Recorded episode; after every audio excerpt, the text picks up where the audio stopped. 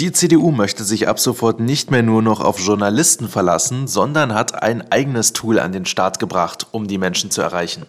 Außerdem beschäftigen wir uns dieses Mal mit der Frage, wie stressig und brutal ist die Politik wirklich und was macht es mit den Menschen. Mehr dazu in dieser neuen Folge von Floskelalarm. Ich habe dem nichts hinzuzufügen. Dass die Glaubwürdigkeit groß geschrieben wird. Schauen Sie, es ist genauso gekommen, wie wir vorhergesagt haben. Das ist also auch in diesem Fall ähm, der Fall. Diese Frage stellt sich nicht. Floskelalarm. Ein Podcast über politische Kommunikation mit Felix Hanke und Kurt Wolschitzki. Und damit herzlich willkommen zurück. Wir freuen uns, dass ihr wieder mit eingeschaltet habt für eine neue Folge von Floskelalarm. Es ist schon wieder eine Woche rum und ähm, diese Woche haben wir wieder uns auf die Suche gemacht nach ein paar guten kommunikativen Themen. Und wir gehen direkt rein. Los geht's. Was war eigentlich letzte Woche los? Ende Mai finden die Europawahlen statt und langsam merkt man auch in der Berichterstattung, dass immer wieder neue Themen aufgegriffen werden und man versucht auch ähm, ja, mit den Menschen in den Dialog zu gehen. Und wir sind da auf eine sehr spannende Diskussion oder auf ein sehr spannendes Format gestoßen ähm, von Zeit Online. Es gab schon mal ein ähnliches Format zur Bundestagswahl, das hieß Deutschland spricht. Und diesmal ähm, ruft die, äh, oder das Magazin ähm, dazu auf, dass Europa in den den Dialog gehen soll. Das heißt, jeder Leser oder jeder User in dem Sinne hat die Möglichkeit, um auf Zeit Online ähm, fünf Fragen zu beantworten, die das Thema Europa äh, konkret betreffen. Das heißt, eine Frage ist zum Beispiel, ob ihr ähm, euren nationalen Pass gegen einen europäischen Pass austauschen wollen würdet. Und wenn die Fragen zu Europa zur Wahl beantwortet habt, dann müsst ihr eure, euren Namen und, und eure E-Mail-Adresse angeben. Und dann gibt es die Möglichkeit, in eine Datenbank aufgenommen zu werden, wo ihr dann, ähm, ich glaube, am 10., 11. Mai einen konträren Gesprächspartner ähm, zugeordnet bekommt. Das heißt, ihr habt die Möglichkeit dann äh, mit einer Person aus, ich glaube, elf Ländern neben der Teil äh, ins Gespräch zu gehen und euch über die Zukunft Europas auszutauschen. Wir finden es ein sehr spannendes Format und wenn ihr da Lust habt, einfach mal ähm, Europa spricht äh, googeln und dann äh, gerne anmelden, ist noch möglich und dann vielleicht einen neuen interessanten Gesprächspartner treffen. Einen etwas weniger kontroversen Dialog gab es in der letzten Woche in Bremerhaven. Dort hat Angela Merkel einen Bürgerdialog abgehalten. Äh, wir haben dazu ein ganz interessantes Video auf Twitter gefunden, wo diese ganze Veranstaltung nochmal zusammengefasst wurde. Ähm, man kann aus dem Eindruck von diesem Video sagen, im Prinzip hat die ähm, äh, Zuschauer dort genau die Themen interessiert, die Merkel ohnehin den ganzen Tag bespricht in ihren Reden. Also es ging unter anderem um den Klimawandel und was man gegen äh, rechtspopulistische Parteien in Europa tun kann und natürlich auch darüber, was äh, Glück persönlich für Angela Merkel bedeutet. Das war eine Frage der Zuschauerin, äh, die in diesem Zusammenschnitt mit auftauchte. Ähm, wir können euch die Fragen ganz kurz nochmal einspielen, dass ihr mal so einen kleinen Eindruck bekommt. Mein Thema ist die EU und diese ganzen populistischen äh, Bestrebungen von Parteien. Ähm, das macht mir Sorgen. Wo sehen Sie das oder was müsste die EU und die Politik eigentlich dafür tun äh, und wo müsste sie in 10 oder 20 Jahren eigentlich stehen, damit wir äh, wieder zu einer guten Wertegemeinschaft kommen? Meine Frage, ähm, welche Maßnahmen muss man Ihrer Meinung nach treffen, um den dem Klimawandel oder auch dem Meeresspiegelanstieg, den zu stoppen. Also, wie ihr gehört habt, das sind genau die Fragen, die ein Politiker haben möchte. äh, ob das nun Zufall ist oder ob das einfach halt äh, Leute waren, die man vorher schon ein bisschen angestiftet hatte, mal diese oder jene Frage fallen zu lassen, weiß man nicht, kann so oder so sein. Auf jeden Fall ist es halt, ähm, naja, ein Format, was jetzt nicht unbedingt für Überraschungen gesorgt hat. Oder Felix, wie siehst du das? Ja, die Fragen haben äh, zumindest Angela Merkel die Möglichkeit gegeben, relativ bereit zu antworten, was sie gerne macht. Ähm, haben natürlich auch so ein bisschen das Gefühl abgebildet, äh, was die Menschen zurzeit bewegt. Ähm, das wurde ja auch auf Twitter publiziert. Ähm, ein bisschen lang das Video, muss man sagen, ähm, im Zusammenschnitt, aber an sich sind das schon Themen, äh, die man auch sehr gut ausspielen kann für die, für die externe Kommunikation. Und man muss auch sagen, dass äh, Merkel natürlich trotzdem relativ authentisch geantwortet hat, ist ihrer Rolle treu geblieben, äh, auch wenn natürlich äh, innovative, kreative Ideen jetzt nicht unbedingt drüber gekommen sind. Ähm, aber ähm, zumindest ist es mal eine Möglichkeit, kann man vielleicht nochmal lobend erwähnen, in den Dialog mit den Menschen zu gehen und auch möglich rauszugehen. Ja, auch wenn natürlich alles andere oder die Rahmenbedingungen eher äh, klassischer PR und, und klassischer Inszenierung ähm, ja, wirken. Der Gipfel der Woche. Bei der CDU gab es ja bekanntermaßen vor einigen Wochen die sogenannten Werkstattgespräche. Bei diesen Veranstaltungen ähm, gab es eine Neuerung, denn Journalisten waren nicht zugelassen als Gäste. Ähm, die Veranstaltung war öffentlich, aber nicht presseöffentlich, hat man gesagt. Das heißt, äh, die CDU hat einen Livestream gesendet. Äh, Journalisten konnten genauso wie normale Zuschauer, also normale Bürger, sich anschauen, was dort passierte bei diesen Gesprächen, aber zum Beispiel keine kritischen Zwischenfragen stellen oder ähnliches ähnliches. Ähm, Kram-Karrenbauer, die CDU-Vorsitzende, äh, fand diese ganze Idee prima. Sie hat gesagt, äh, wir waren Herr über die Bilder, wir haben die Nachrichten selbst produziert. In diese Richtung wird es weitergehen. Und äh, damit spricht sie an, äh, dass es äh, bei der CDU bald einen äh, neuen Newsroom geben wird. Also ein Newsroom, das kennt man sonst aus den Medien. Im Prinzip ist es eine Art zentrale Redaktion, die am Puls der Zeit ist und äh, die aktuellen Geschehnisse zu einem bestimmten Thema äh, zusammenfasst und spontan ganz schnell darauf reagieren kann, indem sie zum Beispiel Meldungen rausbringt äh, oder Content produziert. Sowas will die CDU jetzt selbst einrichten für die eigene Partei und Meldungen über die eigene Partei und, wie Kram-Karrenbauer sagt, Herr über die eigenen Bilder sein. Das ist ja was, was in der Vergangenheit früher nicht so war. Damals haben Journalisten die Bilder noch gemacht, haben darüber entschieden, ähm, was sie filmen, ähm, was sie für einen Fokus setzen. Darüber möchte die CDU jetzt äh, mehr Selbstbestimmung haben und anscheinend sind sie auch ziemlich zufrieden damit, verständlicherweise, oder? Ja, es ist, glaube ich, eine logische Konsequenz darauf, ähm, wie sich die Kommunikation in den letzten Jahren verändert hat, gerade in Bezug zur Online-Kommunikation, zur Kommunikation in sozialen Netzwerken, dass man natürlich die Chance hat, einfach natürlich eigene Formate zu etablieren. Also wir haben das beispielsweise ähm, bei der, bei der, im Ministerium, äh, Verkehrsministerium bei ähm, äh, Andi Scheuer, der Grill den Scheuer entwickelt hat, wo man irgendwie kontroverse Fragen stellen kann und ähm, er dann schlagfertig antwortet. Das heißt, die Politik hat die Möglichkeit, an den Journalisten vorbei, die Nachricht zu senden, in der Tonalität, in dem Format, in der Sprache, auch mit den Inhalten, ähm, wie sie es halt gerne für, für richtig halten oder, oder für strategisch klug halten. Ähm, ich kann es parteipolitisch oder politisch absolut nachvollziehen, aber ist natürlich auch eine Gefahr dabei oder ein Risiko, ist auch das haben wir schon mal diskutiert, ähm, dass natürlich dadurch die Einordnung der Inhalte, ne, auch die kritische Einordnung wegfällt und irgendwann sicherlich auch dazu hin entwickeln wird, dass die Bedeutung von Journalisten immer mehr wegfällt und dass wir ähm, am Ende immer mehr eigentlich die ähm, ja, Kompetenz äh, der, der User, der Bürger schärfen müssen, um eine entsprechende Einordnung vorzunehmen. Ich weiß nicht, wie würdest du das einordnen? Äh, äh, müssen wir da vielleicht generell auch äh, vielleicht schon in den Schulen früher anfangen, die Leute äh, im Umgang mit solchen Nachrichten und den Kanälen besser vorzubereiten? Oder wie wird sich das gesamtgesellschaftlich ähm, verändern? Ich denke, das kann generell nicht schaden, dass man jungen Menschen äh, beibringt, eine kritische Haltung zu entwickeln. Ich befürchte allerdings eher, dass es sich in die andere Richtung entwickelt. Also, dass äh, viele junge Menschen eher zu Konsumenten werden und äh, diese, diese eigene Reflexion äh, politischer Themen nicht mehr so in dem Maße stattfindet wie früher. Früher war es ja oft noch so, dass die Leute wirklich auch verschiedene Informationsquellen herangezogen haben und sich dann eine Meinung gemacht haben dieses Phänomen, äh, was wir im Moment sehen, ist ja eher so, dass die Leute sich in ihre Filterblasen zurückziehen, also im Prinzip ihre äh, eigene Meinung, die sich irgendwann mal gefasst haben, sich selbst nur immer wieder bestätigen, indem sie sich äh, Inhalte und Medien zuführen, die sich mit der eigenen Meinung decken. Also wünschenswert wäre es natürlich auf jeden Fall, dass man äh, dieses kritische Denken und dieses Reflektieren ähm, ja, jungen Menschen beibringt und natürlich auch in höherem Alter weiterhin fördert. Die Frage ist nur, äh, ob äh, das äh, die, der Weg ist, den die Geschichte da einschlägt. Man muss natürlich auch dazu sagen, dass die CDU natürlich nicht die einzige Partei ist, die sowas ähm, realisiert. Das heißt, die SPD macht das, glaube ich, schon seit äh, mehreren Jahren, also nicht nur seit dieser Legislaturperiode.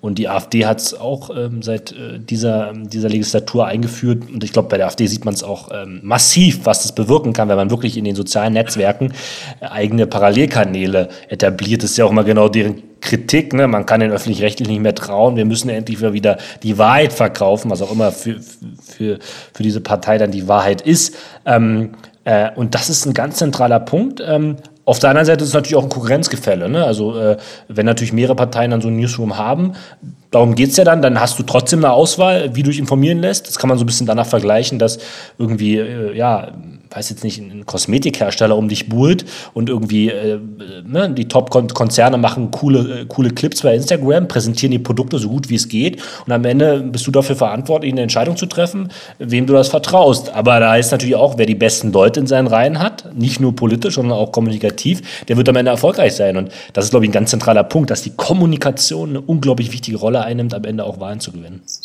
Der Tweet der Woche. Unser Tweet der Woche kommt dieses Mal von dem Account CDU, CSU in Europa, die getwittert haben. Da kennt sich Axel Voss, in Klammer Mitglied des Europäischen Parlaments, wohl doch besser aus als Timo Wölken, SPD-Politiker. Google kann in seiner Suche Memes ziemlich gut rausfiltern. Hashtag Service Street, Hashtag Yes to Copyright. Um das mal kurz einzuordnen, da sind zwei Screenshots abgebildet und ähm, die Debatte ähm, konzentriert sich eigentlich auf diesen Upload-Filter. Also der Upload-Filter bedeutet ja in dem Sinne, dass ähm, er eventuell bald eingeführt wird, dass auf allen, sage ich mal, Plattformen, wo man die Möglichkeit hat, geistiges Eigentum hochzuladen, geprüft wird, ob es sich sozusagen um eigenes handelt oder um fremdes, verfremdetes. Ob man da vielleicht auch Rechte missbraucht. Und Axel Voss hat gesagt, ähm, und das ist ein, ein schöner Screenshot, ähm, ähm, wo er selber mal Axel Voss gegoogelt hat und dann wird auf einmal angezeigt unter Bilder Memes. So, und da war das für ihn der Beweis, dass Google ja schon eine Art Filter hat, um Memes herauszufinden oder herauszukristallisieren. Also Grafiken, Bilder, sozusagen Parodie, Satire, ähm, die dann angezeigt werden. Und das Netz hat sich so ein bisschen kaputt gelacht darüber, ähm, weil dieser Vorschlag Memes natürlich kein Suchfilter in dem Sinne ist, dass man irgendwie eingeben kann, äh, mir soll das jetzt angezeigt werden, sondern es ist einfach nur meist äh, gegoogelte Begriffe oder Verwendungen sind, die ganz normal aus, äh, angezeigt werden auf Basis der, des Nutzerverhaltens der User.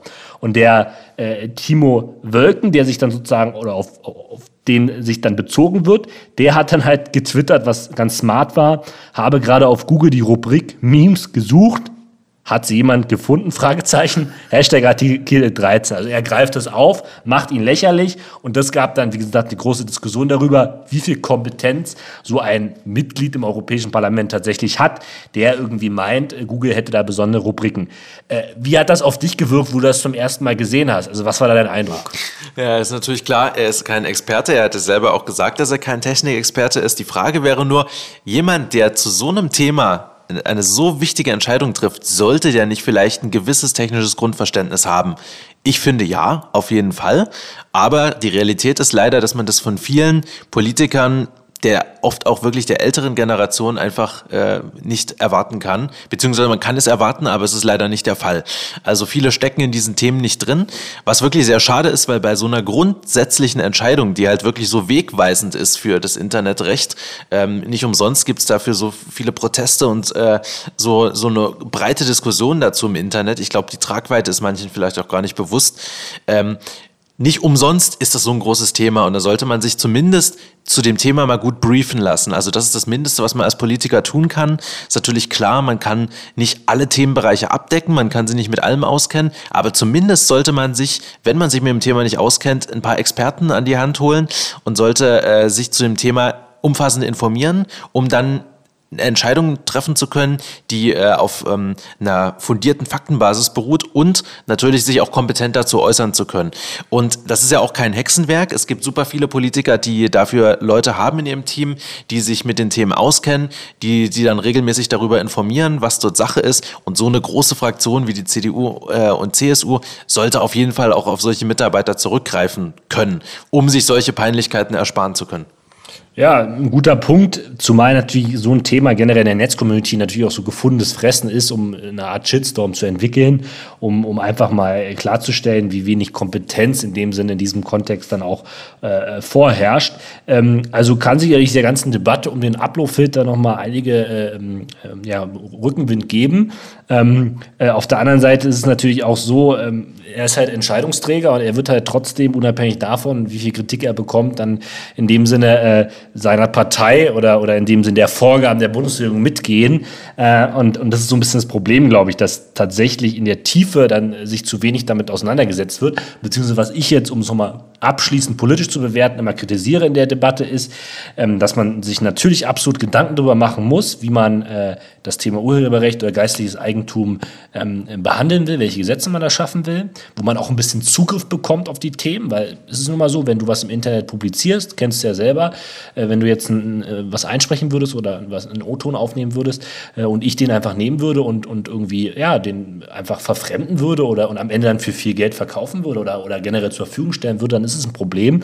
Aber dieser Fil keiner weiß, wie dieser Filter aussieht. Das ist genau der Punkt. Und das ist das Lustige an diesem Tweet. Also er selber äh, geht ja davon aus, und das macht mich so ein bisschen also dramatisch, also das ist eigentlich schon absurd. Er selber geht davon aus, dass Google ja eigentlich schon solche schönen Filter hat. Also die funktionieren ja schon super. Der, der, die filtern halt schon raus. Und da sieht man halt, da, da das, das geht komplett am Thema vorbei, ähm, dass das äh, eben äh, so ein, äh, ein, automatischer Vorschlag eben kein Filter ist. Und das ist genau der Knackpunkt, wo, glaube ich, in der Wahrnehmung äh, viele Leute noch nicht richtig begriffen haben, was so ein Filter überhaupt ist und was es dann am Ende auch für die User bedeutet. In dem Zusammenhang wäre es auch ganz interessant, äh, nochmal zu erwähnen, dass äh, der Bundestag sich ja jetzt dazu äh, durchgerungen hat, auch eine Informationsplattform einzurichten, wo über aktuelle politische Sachverhalte aufgeklärt wird. Und bei so einem schwierigen und kontroversen Thema, da wäre es wirklich auch mal an der Zeit, mal an, äh, eine Informationskampagne dazu zu starten. Gelder dazu sind ja in Massen immer vorhanden in den, äh, äh, in den entsprechenden Stellen.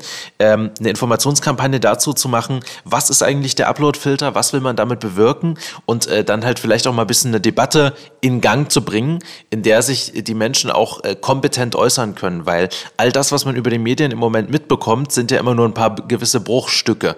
Und äh, hier wäre es wirklich mal toll, eine gewisse äh, grundlegende Faktenbasis zu schaffen für alle Leute, um zu sagen, wie sieht so ein äh, Upload-Filter aus, wofür soll der da sein, wie funktioniert es in der Praxis und warum sind bestimmte Leute dafür oder dagegen. Also das wäre wirklich auch mal eine gute Chance, um äh, so ein Thema mal aufzugreifen. Der Querkopf der Woche. Das ist bei uns in dieser Woche Sarah Wagenknecht, die Fraktionsvorsitzende der Linken. Ähm, warum ist sie unser Querkopf der Woche? Äh, sie hat einen sehr mutigen Schritt gemacht. Äh, sie hat bekannt gegeben, dass sie sich aus der Politik zurückzieht.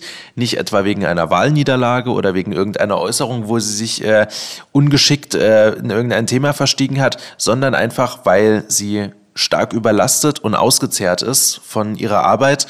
Deswegen möchte sie sich zurückziehen und ähm, möchte trotzdem natürlich weiterhin politisch aktiv bleiben, aber den Fraktionsvorsitz äh, äh, verlassen. Das ist eine sehr mutige äh, Entscheidung, denn so etwas gibt es in der Politik nicht so oft. Sie hat auch in einem Interview mit dem Stern gesagt, dass man versucht, der Außenwelt weiß zu machen, dass man einen Panzer hat und es niemand wissen soll, wie sehr man verletzbar ist, ähm, aber dass diese Angriffe auch, denen man als Politiker ausgesetzt ist, dass die nicht so leicht von einem abperlen. Äh, Felix, äh, hast du so eine ähnliche Sache schon mal erlebt? Dass ein Politiker da so offen damit umgeht? Also ich glaube, im Moment der Veröffentlichung oder im Moment des Entschlusses äh, wird zum Teil nicht immer Klartext gesprochen. Auch aus persönlichem Schutz sicherlich, weil man natürlich auch in der Politik eine bestimmte Stabilität, eine bestimmte Stärke symbolisieren muss. Aber das ist ja genau der Punkt, den sie auch kritisiert, dass ähm, natürlich diese diesen, diesen Panzer, den man sich da anlegen muss, den, den, den, den gefühlt sozusagen immer aufrechterhalten muss, dass das dann irgendwann zum Problem werden kann, dass man eigene Bedürfnisse, das eigene Stresslevel, die eigenen Energie, Energiereserven anzapfen muss, um, um diesen Druck standhalten zu können. Ähm, ich fand das Gespräch, sie hat auch ein Gespräch bei Anne Will, einen öffentlichen Auftritt, wo, wo es darum ging, also wie sehr man äh, mit, äh, mit Arbeit oder mit enormer Belastung umgehen kann, was das mit unserer Gesellschaft macht.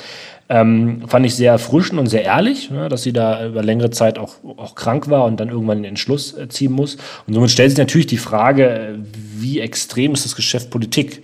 Beziehungsweise ich stelle mir dann auch die Frage, ähm, muss man tatsächlich einfach eine bestimmte, ja, eine bestimmte äh, robuste Haltung mitbringen, ein bestimmtes äh, ähm, Energielevel haben, um, um dieses Geschäft überhaupt durchstehen zu können. Wie ist da deine Meinung oder dein Eindruck? Kannst du da überhaupt ähm, ähm, sage ich mal, ja, mit einer, mit einer normalen Arbeitswoche überhaupt durchkommen oder musst du einfach diese, diese Bereitschaft mitbringen, auf diesem Niveau dann überhaupt äh, ja, überleben zu können? Also ich bin natürlich kein Politiker oder kein Politik-Insider. Ähm, ich kann nur vermuten, dass es in der Politik schwieriger ist, sich aus äh, bestimmten Sachen rauszuziehen, als zum Beispiel in der freien Wirtschaft.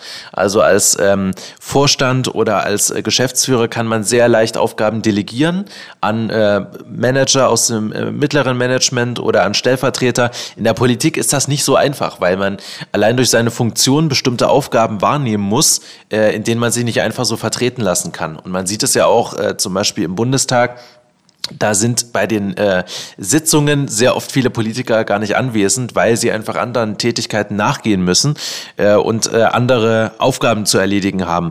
Das fällt natürlich dann aber auch sehr schnell wieder auf diese Leute zurück. Also das ist, glaube ich, wirklich ein Dilemma, in dem man da steckt und man kann schnell äh, da reinkommen, dass man sich einfach total überarbeitet und total überlastet. Ich denke, das geht in der Politik schneller als in der Wirtschaft, eben aufgrund dieser Verpflichtungen, denen man da ausgesetzt ist. Ein wichtiger Punkt ist in dem Zusammenhang auch, dass die meisten Leute natürlich auch ein Mandat haben, das sie ausüben müssen. Ne? Das heißt, sie haben eine Art Verantwortung für ihren Wahlkreis, äh, für ihre Partei. Und ich glaube schon, dass man da eben gesagt auch eine automatische Erwartungshaltung auf die Person hat und wo man in dem Sinne auch viele Termine wahrnehmen muss. Man muss auch dazu sagen, die meisten Abgeordnete können bei Weitem nicht alle Termine wahrnehmen, die so anstehen im Kalender. Es müssen viele Termine abgesagt werden und gerade an der Spitze einer Partei ist das natürlich enorm. Also ich habe da großen Respekt vor. Ähm, wie gesagt, es gibt diese alten Debatten darüber, dass Politiker irgendwie nie im Bundestag sitzen, immer wenn der, wenn Phoenix überträgt, sitzt da keiner und so. Was machen die den ganzen Tag? Die Debatte wollen wir jetzt gar nicht führen, weil ich glaube, die meisten wissen, dass es deutlich mehr dazu gehört, im Plenum zu sitzen, als ähm, oder es gehört zu dem Job deutlich mehr, als nur im Plenum zu sitzen. Ähm, aber ich frage mir natürlich schon am Ende des Tages, ob, wenn ein junger Mensch das jetzt auch mitbekommt ja, und sich die Frage stellt, diese einzelnen Strukturen durch, durchlaufen zu müssen, ähm, ob man natürlich dann noch diese Bereitschaft mitbringt, äh, wie Sie selber sagten, dieser Schlangenrufe sich dann durchzubeißen. Also ich persönlich habe mir auch mal die Frage gestellt, ob, ob ich da so der Typ für wäre. Und ähm, ich kann mir das tatsächlich dann auch manchmal schwer vorstellen, äh, tatsächlich in dieser, in dieser Dynamik und in diesem, in diesem Druck dann auch, den ich absolut nachvollziehen kann, in der Entscheidungsfindung, äh, äh das dann auch langfristig durchzuziehen. Gerade wenn man Alternativen hat, vielleicht auch in einem Bereich zu arbeiten, wo man für manche vielleicht auch ein Faktor mehr Geld verdienen kann, äh, wo man vielleicht auch nicht so krass diesen öffentlichen Druck hat. Und da sind ja auch zum Teil einfach Leute, die auch Optionen haben. Also die Frage muss sich dann am Ende des Tages auch jeder stellen. Äh, und somit finde ich diese Entscheidung legitim. Äh, ich glaube tatsächlich, dass es wenig verändern wird ähm, damit, wie krass die Belastung ist. Also es war jetzt kein Warnschuss oder es wird jetzt kein Signal sein an andere Politiker, weniger zu arbeiten. Das ist tatsächlich am Ende auch eine Systemfrage und die wirst du äh, auch wenn ein ehrlicher Spitzenpolitiker so offen ist, nicht ändern, nach meiner Meinung. Mhm. Äh, ich finde, es ist auf jeden Fall aber ein sehr, ein sehr, ähm, eine sehr authentische Reaktion. Das ist was, was man nicht oft hat. Äh, es gibt bestimmt auch viele Politiker, die in solchen Situationen gesagt hätten, ähm, ja, ähm, äh, ich ziehe mich äh, vom Fraktionsvorsitz zurück aus diesen und jenen strategischen Gründen oder weil ich mich anderen äh, Aufgaben zuwenden möchte. Insofern, sie ist da schon auch eine sehr authentische Politikerin. Das merkt man ja immer wieder, auch zu vielen Themen, wo sie sich sehr, naja, sehr persönlich äußert auch. Und und das ist was, was der Politik schon gut tun kann, da mal so ein bisschen, ähm, ein bisschen Transparenz reinzubringen und zu zeigen, Politiker sind auch Menschen, die krassen Zwängen ausgesetzt sind und äh, unter einem großen Druck zu leiden haben. Und vielleicht kann das auch ein bisschen dazu führen, dass die äh, einfachen Bürger und Wähler auch ein bisschen mehr Verständnis mal wieder dafür bekommen, dass Politik halt wirklich ein knallhartes Geschäft ist und äh, deswegen viele Politiker auch ähm, ja mitunter sich mal ungeschickt äußern oder ähm, halt äh, es total total schlimme Konsequenzen haben kann, wenn man sich mal bei irgendeinem Thema ein bisschen vergaloppiert und deswegen auch so vorsichtig geworden sind. Also ich glaube, das ist ganz gut, da einfach auch mal ein bisschen Authentizität äh, reinzubringen. Ja, und da bieten sich ja auch Möglichkeiten an, die Leute auch ein bisschen mitzunehmen, sage ich mal wieder. Ich glaube, je mehr man sich äh, auch öffentlich gibt ähm, und je mehr Einblicke man schafft, damit man die Leute auch mal im Alltag mitnehmen kann, desto mehr kann man da sicherlich auch für ein Verständnis sorgen. Wenn natürlich immer jemand ist, der eigentlich nur davon lebt, ähm, sage ich mal, offline unterwegs zu sein, was es auch im Bundestag viele Leute gibt, dann ist natürlich die Frage, was für ein Bild transportiere ich auch nach außen. Klar kann man das auch inszenieren, muss man dazu sagen. Es gibt auch Leute, die äh, einfach nur noch auf den sozialen Netzwerken unterwegs sind oder manchmal denkt, okay, wann, wann lesen sie dann auch den zehnseitigen Bericht äh, aus dem Plenum. Aber ähm, ja, es ist eine Debatte, die die, uns sicher noch lange begleiten wird. Ähm, aber es ist eine wichtige Debatte Und ähm, ja, man kann nur schauen, sie hat selber gesagt, sie ist ja noch nicht so alt, also sie hat noch ein paar Jahre zu gehen, also ein paar Jahre zu gehen, ein paar Berufsjahre zu gehen, toi toi toi. Ähm, und da wird sie definitiv sich vielleicht auch nochmal einer neuen beruflichen Herausforderung geben. Das ist, glaube ich, nochmal ein ganz zentraler Faktor, dass man auch ein bisschen wegkommt von diesen ewigen Berufskarrieren, sondern dass man viel mehr, eine viel höhere Durchlässigkeit sowohl in die Politik als auch raus in die Politik schaffen muss. Das ist für mich ein Thema, wo wir noch viel mehr zu tun haben, unabhängig von einzelnen Schicksalen. Einfach, äh, ja, eine, eine, bessere Durchlässigkeit zu haben und nicht immer als allererstes dann mit dem Finger aufschreien, äh, die lässt sich jetzt von der Wirtschaft einkaufen und so weiter und so fort. Also diese, diese äh, Vielfalt, die brauchen wir und ich glaube, dann nehmen wir vielleicht auch so ein bisschen den Druck raus, nicht alles auf diesen Job zu werfen, weil sonst hat man keine Existenz mehr, was bei manchen Politikern zum Teil ja auch so ist, wenn sie nie was äh, richtig gelernt haben oder kein, kein wirkliche, keinen wirklichen Berufshintergrund haben. Mhm. Und da wir ja jetzt hier als ähm, nicht als Politik-Insider sprechen, äh, werden wir nächste Woche einen neuen spannenden äh, Interviewgast haben. Äh, jemanden, der wirklich sich mit der Politik sehr gut auskennt, der sehr tief im Geschehen drinsteckt. Felix, wen können wir nächste Woche begrüßen? Ja, das wollen wir jetzt schon verraten, ja, tatsächlich. Na, es ist ja, ist ja offiziell.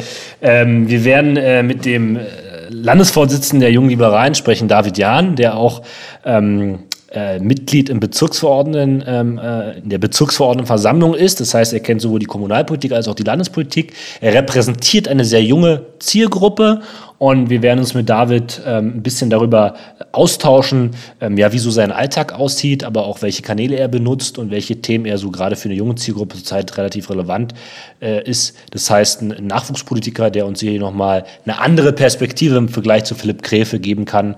Ich freue mich schon sehr und wir werden euch natürlich dann äh, auch auf Instagram mit unseren Stories mitnehmen.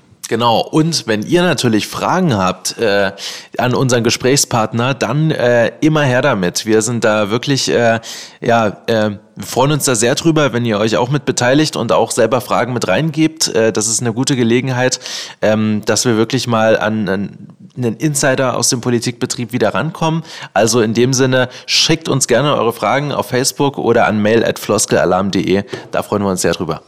Und eine letzte Anmerkung noch, vielleicht nochmal langfristige perspektivisch, dass wir ja selber auch äh, uns überlegen, wie wir unser Format immer kreativer, innovativer machen können. Wir wollen ja nicht äh, stillstehen oder im Stillstand verwalten. Und so haben wir uns auch überlegt, dass wir unser Format ein bisschen anpassen können.